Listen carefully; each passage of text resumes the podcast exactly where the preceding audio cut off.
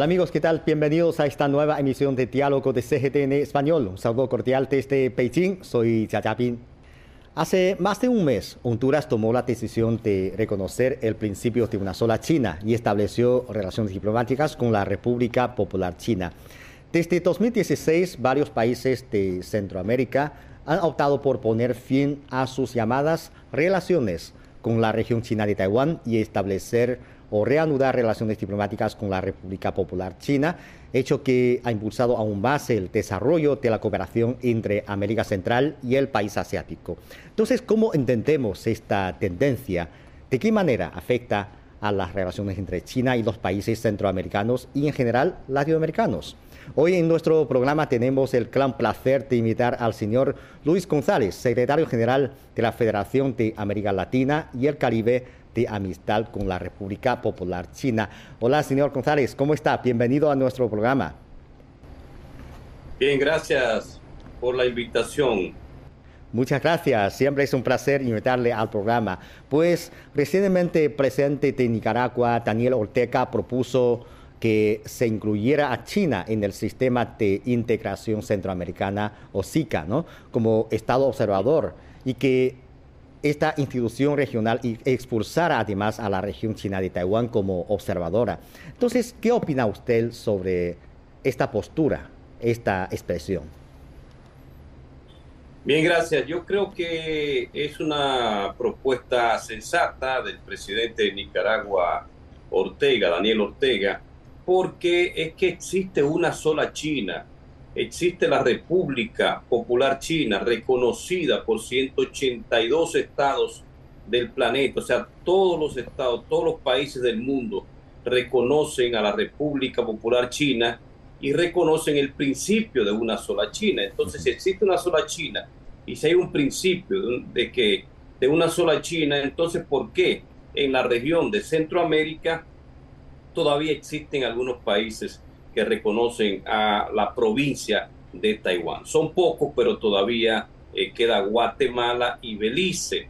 Eh, son los únicos en esta región. Por tanto, ya hasta por la cantidad de países en Centroamérica que reconocen a la República Popular China, como lo establece la resolución 2758 del 25 de octubre de 1971, de que existe una sola China, y que Taiwán es parte inalienable de esa China, entonces yo creo, reitero, y la reitero desde la República Dominicana, la propuesta de que el que tiene que estar como observador en el sistema de integración centroamericano, eh, SICA, es la República Popular China, que es la única China que existe, y que Taiwán, como ha sucedido, podría participar como sucede cualquier eh, eh, como hay regiones administrativas especiales de Hong Kong, de Macao, en algunas actividades y, algunas mediciones económicas, pero sabemos que son parte de la República Popular China, pero no como un Estado, porque el único Estado que representa a todo China está claro que es la República Popular China. Exactamente, yo creo que usted ha explicado muy claramente porque el principio de una sola China está reconocida por casi todo el mundo y hay tres connotaciones dentro de este principio. Uno, en el mundo solo hay una sola China. El segundo, la República Popular China es el único gobierno legítimo, legal de, China. Y tercero, Taiwán es una parte inalienable de China. Usted tiene un conocimiento muy profundo del origen de la cuestión de Taiwán. La cuestión de Taiwán es un asunto interno de China y el principio de una sola China es el consenso general de la comunidad internacional. Sin embargo, durante un periodo de tiempo, algunos países han estado enviando señales equivocadas a las fuerzas separatistas favorables a la llamada independencia de Taiwán. Algo es muy peligroso, tratando de eh, internacionalizar la cuestión de Taiwán. Entonces, esta también es la causa principal de la tensa situación en el estrecho de Taiwán. ¿Cómo ve usted la situación actual? Bueno, definitivamente yo le pondría un nombre y un apellido. Todo el mundo sabe, eh, cuando usted se refiere de que algunos países que estamos hablando de Estados Unidos, que ellos señalan que se llama ambigüedad estratégica, ambigüedad diplomática, reconocer la única China que existe, o sea, con el que tiene relaciones diplomáticas Estados Unidos desde el primero de enero del 79 es con la República Popular China. El principio de una sola China es reconocido por Estados Unidos por todos los presidentes, incluyendo por Joe Biden, el actual, por eh, Donald Trump, por todos los presidentes, porque lo reconoce Estados Unidos. Sin embargo, envía mensajes, como usted señaló, realmente inadecuados a, a una parte en la provincia de Taiwán que está planteada. Es una parte, puede estar claro también en eso. No es todo, no es todo Taiwán, no son todos los taiwaneses. Hay una gran parte que entiende que, que, que reconoce el principio de una sola China, que reconoce el consenso de 1992. Pero esa pequeña parte de separatistas reciben, y es por algo muy claro, hay que, hay que decir las cosas con su nombre, es que la provincia de Taiwán de China representa desde el punto de vista geopolítico algo de, apetecible para los intereses de Estados Unidos y de Occidente. Primero por la ubicación estratégica que tiene la provincia de Taiwán eh, con las cadenas de islas que le permitirían a China tener una salida como se merece, porque eso es un territorio chino hacia el Pacífico. Entonces por ahí geopolíticamente eh, les conviene hacerle el juego a Taiwán lo, que, lo, más doloroso de todo esto es que Taiwán le haga el juego a Estados Unidos. Eh, eso es lo que, lo, que, lo que no se entiende. De manera que yo reitero, creo que es un mensaje inadecuado y son los taiwaneses y creo, y esto lo voy a decir con toda responsabilidad, creo que ya el pueblo de Taiwán está entendiendo que, se están lo, que lo están tomando como chivo expiatorio porque en las elecciones pasadas municipales la mayoría de los municipios fueron ganados por eh, el Kuomintang, que es un partido más eh, cerca del reconocimiento de que existe una sola China, del consenso del 92 y que entiende que tiene que llegar a un acuerdo para la reunificación de la patria. Y eso yo creo que va a ser la salida para evitar que un tema interno, las cosas se, están eh, proyectando positivas para las relaciones a uno y otro lado del estrecho, es mi visión. Y es bueno para China, para los chinos y también para el mundo. Que sean los chinos que resuelvan una situación que es interna y no tenga que estar la comunidad internacional inmiscuyéndose en esa situación interna que tarde, quizás más temprano que tarde, los chinos lo van a solucionar. Sí, por, por eso hemos visto que desde el año 2016 muchos países de Centroamérica ha optado por poner fin a sus llamadas relaciones con Taiwán, establecer o reanudar relaciones diplomáticas con la República Popular China y aceptar el principio de una sola China. Eh, en su opinión, ¿cuál es la razón detrás de esta serie de, de acontecimientos, de opciones? Una razón bastante clara, es que muchos países, entre ellos la República Dominicana, eh, eh, no aceptamos la realidad, no aceptamos lo que no se puede ignorar, que existe una sola China y que es la República Popular China, que el gobierno eh, de esa República Popular China es desde Beijing, la capital de China, y que, y que, que toda esa China es gobernada de ahí con una forma de gobierno, con una forma económica, como, como se, se señala, una, una, eh, un socialismo con peculiaridades chinas, que procura el bienestar para todos, que procura eh, eh, una, una sociedad modestamente acomodada y que lo ha venido logrando. Entonces yo creo que por eso países como primero Panamá, usted habla del, del 2016, pero antes primero lo hizo Costa Rica en el 2006, pero primero Panamá, luego República Dominicana, El Salvador, Nicaragua, Honduras, posiblemente en eh, eh, Guatemala y Belice, que son los que quedan, y Haití, que es un país que nos queda muy cerca aquí en la República Dominicana, más algunas islitas del Caribe son las que le quedan, digamos que es el fuerte que le queda a la, a la provincia de Taiwán más Paraguay que acaba de tener una, unas elecciones recientemente. Entonces yo lo que creo en síntesis que esos países entendieron entendieron la realidad, entendieron lo que el mundo, la resolución de la Asamblea General de la ONU en el 71 y luego en el 79 Estados Unidos y todos los países del mundo eh, también, de que existe una sola China y reconocen el principio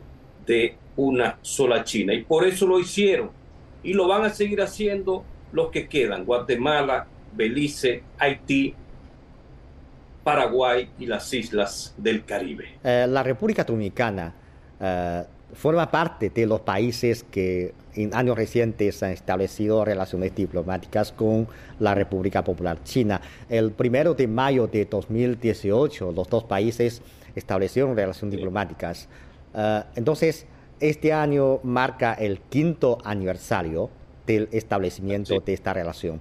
En cuanto al desarrollo de sus cooperaciones, de sus relaciones, ¿qué observaciones o qué sensaciones tiene usted para compartir con nosotros? Bueno, la República Dominicana y la República Popular China, como usted señala, firmaron relaciones a las 9 de la mañana del primero de mayo del año 2018, allá en la capital de China, en Beijing. Nuestro canciller a la sazón era Miguel Vargas Maldonado, viajó a China y el canciller en su momento era Wang Yi, el de la República Popular China, y firmaron. Y el canciller dominicano Miguel Vargas leyó un documento reconociendo el principio de una sola China y de que existe una sola China y de fortalecer los lazos de amistad entre ambos países. Ese mismo año 2018, el presidente dominicano en su momento, Danilo Medina, visitó China con una delegación de funcionarios, de empresarios, y se firmaron 18 puntos que eh, han venido trabajándose. También hubo visitas de muy alto nivel de China a la República Dominicana, incluyendo al canciller Wang Yi, que visitó para eh, inaugurar la embajada de la República Popular China en Santo Domingo, República Dominicana. En el, en el momento de la pandemia, en el momento más difícil de la República Dominicana, recibimos la solidaridad y el apoyo de la República Popular China. Y en todo este tiempo, la cooperación, zonas francas, todo eso se ha venido apoyando. Bueno, eh, hay un, fenómeno que he visto, me parece interesante, porque los países centroamericanos como El Salvador, la República Dominicana y Nicaragua firmaron documentos de cooperación para la construcción conjunta de la iniciativa de la Franja y la Ruta poco después de establecer las relaciones diplomáticas con China. ¿Por qué los países centroamericanos están de acuerdo con este concepto de desarrollo de la iniciativa de la Franja y la Ruta? ¿Y qué significado tiene esto para la cooperación eh, entre los países centroamericanos y China en el marco de la Franja y la Ruta? En América Latina ya van más de 22 países en toda la región que se han adherido a esa propuesta y en América Central los países que hemos firmado relaciones diplomáticas también, incluyendo la República Dominicana. ¿Y por qué lo hacemos? Porque entendemos que es una propuesta sensata, que la idea es construir infraestructura para el desarrollo, para poder conectarnos mejor, puentes, puertos, aeropuertos y todo tipo de, cooperación para la transformación y para todos unidos, como, como dije anteriormente, construir ese destino compartido para la humanidad. Y eso lo ha entendido América Central, lo ha entendido los países eh, que, que, componemos América Central y el Caribe, como la República Dominicana. Sí, y pero para usted, eh, ¿de qué forma esta cooperación o este fortalecimiento de relaciones con China puede satisfacer las necesidades de, los países centroamericanos, por ejemplo, para eh, la República Dominicana? Bueno, el hecho de que, de que logremos mayores infraestructuras para el desarrollo con la, con la experiencia y la cooperación de China, el intercambio de, de experiencia y de cooperación, eso puede permitir que la República Dominicana, por ejemplo, se convierta en un, en un hub logístico, que la República Dominicana sea un centro de importación, exportación para la región. Eso puede permitir que incluso se construya infraestructura para, para el turismo. La República Dominicana es bueno que, que, que de aquel lado del mundo, que China y que el mundo entero lo sepa, es la potencia turística de toda América Latina.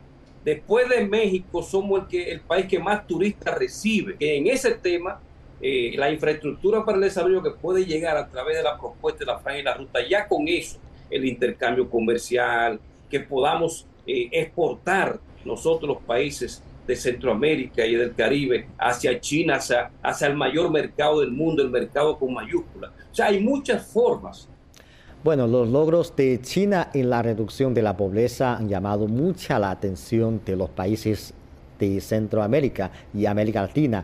El asesor del presidente de Honduras, también expresidente del país, Manuel Zelaya, dijo que merece la pena aprender de la exitosa experiencia de China en la gobernanza en el país y espera que los dos países fortalezcan los intercambios especialmente la cooperación en el alivio de la pobreza. Entonces, ¿cómo ve la práctica del alivio de la pobreza de China y la exploración de la modernización al estilo chino desde una perspectiva de América Latina? El mismo Honduras, El Salvador, con, el presidente Bukele, Haití, que lo tenemos aquí del lado de nosotros, de la República Dominicana, el país más pobre del hemisferio, que aunque todavía reconoce la provincia de Taiwán, pero China también lo valora y es solidario. En la República Dominicana. O sea, todos estos países hemos visto en esa propuesta de, de, China de cómo logró eh, erradicar la pobreza extrema, de cómo reducir la pobreza, de cómo transferirle valor a la gente. Y yo creo que eso, como lo dijo el, el expresidente Zelaya y hoy asesor, de la presidenta Xiomara Castro en Honduras, lo debemos tomar todos los países del mundo, porque es con ejemplo que se ha demostrado que China se propone algo para transformar para bien de, la, de su pueblo y por tanto también del mundo, porque el hecho de que China tenga, haya sacado 600, 700 millones de chinos de la pobreza, son 600, 700 millones menos de pobres en el planeta, en un planeta que al final nos pertenece a todos. Sí, bueno, al juzgar por la cooperación entre China y toda la región latinoamericana, las dos partes han profundizado su cooperación financiera en los últimos dos años. En noviembre de 2022, eh, la sucursal argentina del Banco Industrial y Comercial de China lanzó oficialmente un servicio de liquidación en yuanes, por medio del cual la entidad ofrece operaciones de compensación bancaria en la moneda china a instituciones financieras locales. En enero de este año, China y Argentina ampliaron formalmente el acuerdo de intercambio de divisas por un monto de 35 mil millones de yuanes. Y en febrero, China firmó un, un memorándum de cooperación con Brasil para establecer arreglos de liquidación en yuanes en el país suramericano. Entonces, ¿qué opina usted de este nuevo punto de cooperación entre China y América Latina? ¿Cuáles son los impulsos económicos y comerciales de esta tendencia o de estos actos para las dos partes? Ese es uno de los ejemplos de que nos encaminamos a una nueva era. Estamos en un cambio de época, época de cambio, un nuevo orden mundial un orden multipolar, un orden donde funcionen las instituciones eh, de diplomacia multilateral, un orden donde no se le imponga, donde si desde la República Dominicana, y déjeme decirle que yo he escrito artículos aquí en mi país, la República Dominicana, señalando que hay un acuerdo entre el banco, eh, uno de los bancos más importantes de aquí del país, el Banco de Reservas, con el Banco de China, Banco China. Hay un acuerdo, es cuestión de que se de, que lo tomemos en, en consideración con, con, responsabilidad y podamos lograr que las exportaciones y las importaciones, esa relación comercial se pueda hacer entre nuestras monedas, o sea, el yuan eh, eh, intercambiado con peso dominicano. Lo están haciendo otros países. Eso, reitero, envío un mensaje de que nos encaminamos a una era donde los países tienen el derecho a tomar sus propias decisiones nos encaminamos a una era más democrática. Y eso los países, como usted señaló, que ya lo están haciendo en la región, también están enviando un mensaje de que se sienten más seguros en esa relación con una República Popular China que ha enviado un mensaje de que los países del mundo son amigos y que de lo que se trata es intercambiar, eh, eh, intercambiar productos, de hacer comercio, de intercambiar ideas sin tener que imponerte mi forma de ser a mí, mi forma de gobierno, ni tampoco esperar que tú cambies la tuya. O sea, eso ha sido eh, el éxito de la República Popular China que al final trae beneficios para los pueblos. Este tema es interesante porque hemos eh, tomado ejemplo de, contratos de las cooperaciones entre China y algunos países latinoamericanos. Y no solo eso, por ejemplo, en centro asiático, entre eh, como la India y Rusia, veo que también ha realizado negocios sobre eh, comercios con sus propias monedas, etcétera. Eh, Arabia Saudita. Arabia Saudita también. Pues entonces, esto ha causado unas discusiones sobre la desdolarización, que puede considerar como una nueva tendencia o no, no sé, porque hasta ahora mm, más del 40% del comercio del mundo todavía se realiza con el dólar estadounidense, ¿no? Eh, pero ¿cree usted que ha aparecido una tendencia como esta o es nada más unos eh, ejemplos individuales? No, no, no, esa es una tendencia, pero que el dólar va a seguir siendo una moneda que es la cesta de monedas en la que ya, se, ya está el yuan, te recuerda que no estaba el yuan, el yuan lo ingresaron hace cuatro o cinco años. Estaba el dólar, estaba la libra esterlina, estaba el yen japonés, pero no estaba el yuan. Ahora el yuan está. Ahora, la idea es que, que los pueblos del mundo puedan escoger dentro de esa cesta de moneda, que puedan escoger libremente en qué tipo de monedas se hacen sus negocios. Estados Unidos y Occidente deben seguir siendo parte del mundo en el que vivimos. Por eso que yo creo en el liderazgo chino. China no está hablando de imponerse a nadie, sino de unirnos todos, de que ustedes sigan siendo importantes, pero que también nosotros existimos.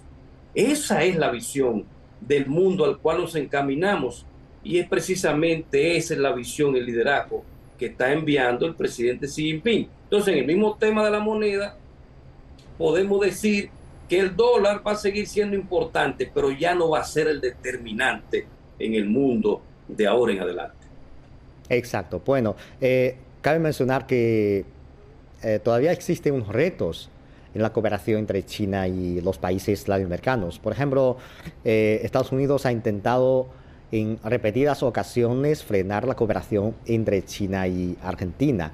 Por ejemplo, recientemente trató de evitar que China construyera una planta de energía nuclear en Argentina. Además de los proyectos de energía nuclear, los círculos políticos estadounidenses también están ejerciendo presión sobre los proyectos de cooperación militar entre los dos países.